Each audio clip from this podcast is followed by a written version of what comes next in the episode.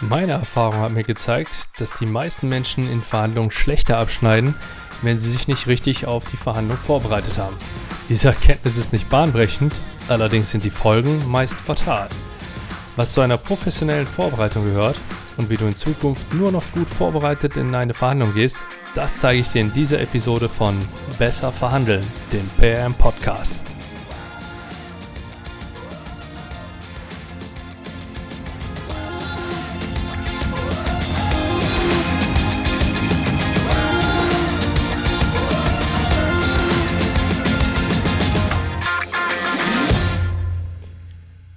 Nehmen wir mal an, dass du gerade mitten in der Abwicklung eines großen Deals steckst.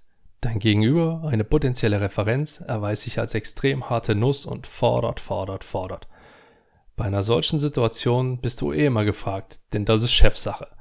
Ob jetzt nun dein Mitarbeiter, der sich um die ganzen Details kümmert, kurz reinkommt, um mit dir noch einen finalen Nachlass abzuklären, oder ob du tatsächlich mit am Tisch sitzt, du bist direkt involviert am Ende des Tages habt ihr dann nach einer richtig zähen Verhandlung das Ding doch so gerade aber schaukeln können und es ist gut gegangen. Und obwohl einige Zugeständnisse gemacht wurden, bist du zufrieden. Analysiert man eine solche Situation, stellt sich im Nachhinein betrachtet oft heraus, dass dieser Deal eher eine negative Auswirkung auf das gesamte Betriebsergebnis hat. Und das ist ärgerlich. Sollte es zumindest. Allerdings auch logisch, denn die andere Partei hatte entweder Glück was ich in den meisten Fällen jedoch sogar stark bezweifle.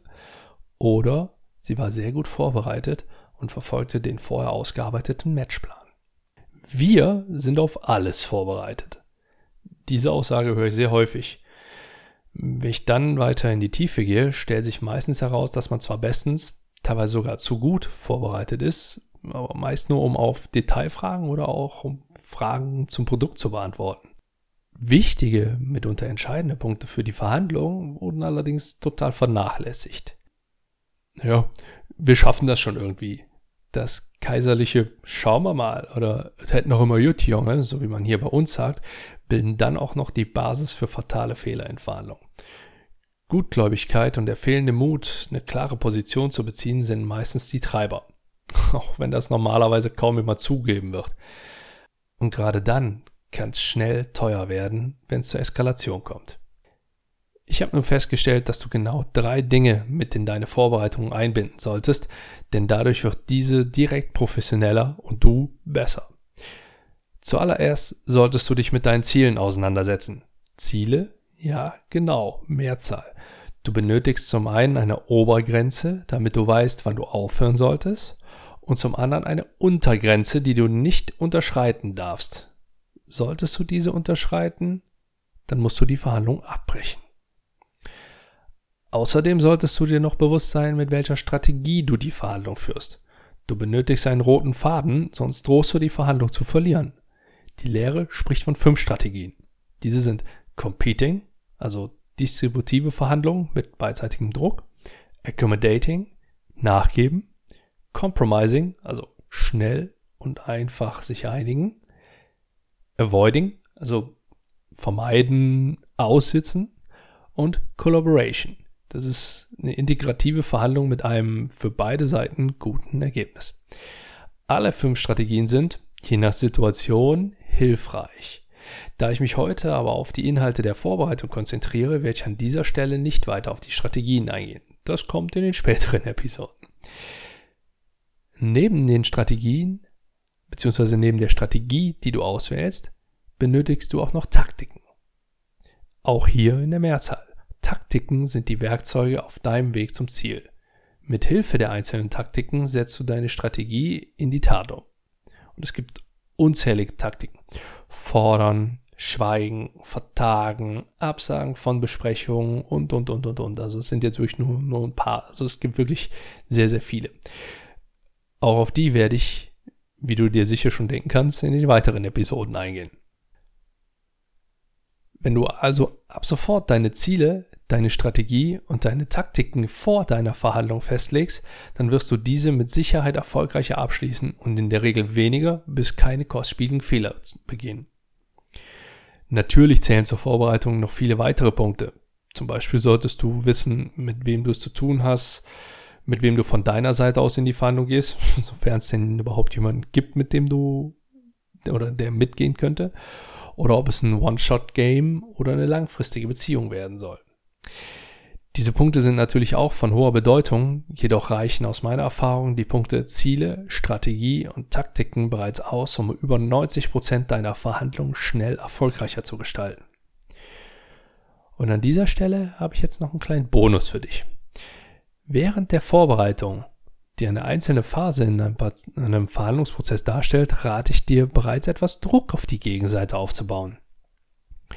Wenn du dein eigenes Unternehmen führst, dann könnten Pressemitteilungen, ein geschickt geführtes Podcast-Interview oder ein einfaches Gerücht schon für zusätzlichen Stress bei der Gegenseite führen. Ein kleines Beispiel habe ich dir da mitgebracht aus einem meiner Fälle. Eine mittelgroße Schreinerei, die sehr gut aufgestellt ist, steht kurz vor einer Verhandlung mit ihrem größten Lieferanten, der wohlgemerkt aus einer anderen Region kommt. Zwei Tage vor dem angesetzten Verhandlungstermin wird auf den Social-Media-Kanälen des Unternehmens ein Bild von einem Netzwerktreffen veröffentlicht. Auf diesem Bild sieht man den Geschäftsführer, wie er mit dem Geschäftsführer eines anderen großen Holzlieferanten, der aus der Region kommt, zusammensteht und gemeinsam anstößt. Außerdem stehen noch der Initiator des Netzwerkstreffens und ein Mitglied des IHK-Regionalausschusses mit in der Runde und stoßen ebenfalls mit an. Im dazugehörigen Artikel finden sich natürlich rein zufällig Zitate aller Beteiligten wieder. Ich mag diese Art von Treffen. Man kann meistens in einer angenehmen Atmosphäre recht offen miteinander sprechen. Und diese Treffen bringen immer wieder neue Erkenntnisse und zeigen oft neue, unerwartete Möglichkeiten auf, lauten die beiden Zitate der Geschäftsführer. Der IHK-Vertreter wird mit Wir begrüßen und unterstützen mit unseren limitierten Mitteln diese Treffen, denn davon profitiert die regionale Wirtschaft ungemein zitiert. Und der Initiator schließt mit Ich bin sehr stolz auf das, was wir mit diesen Treffen erreichen, nämlich die Zusammenführung und Entwicklung von Geschäftsbeziehungen, die hervorragende Ergebnisse produzieren und beeindruckende Zahlen hervorbringen. Diese sprechen Bände dafür, dass man gerade in der heutigen Geschäftswelt immer von einem Netzwerk profitiert. Den Artikel ab. Das lassen wir jetzt mal kurz sacken. Dieser Artikel, kombiniert mit einem guten Anker, der unmittelbar vor der Verhandlung geworfen wurde, sorgt für spürbaren Druck auf der anderen Seite. Das wurde allein dadurch deutlich, dass der Geschäftsführer des Lieferanten, der eigentlich nicht mit zu den Verhandlungen kommen wollte, plötzlich doch mit am Tisch saß. Und an dieser Stelle kürze ich das Ganze jetzt für dich ab. Die Verhandlungen nahmen so ihren Lauf und man schloss den Deal zu Konditionen ab, auf die man sich bis dato hat noch nie einigen können.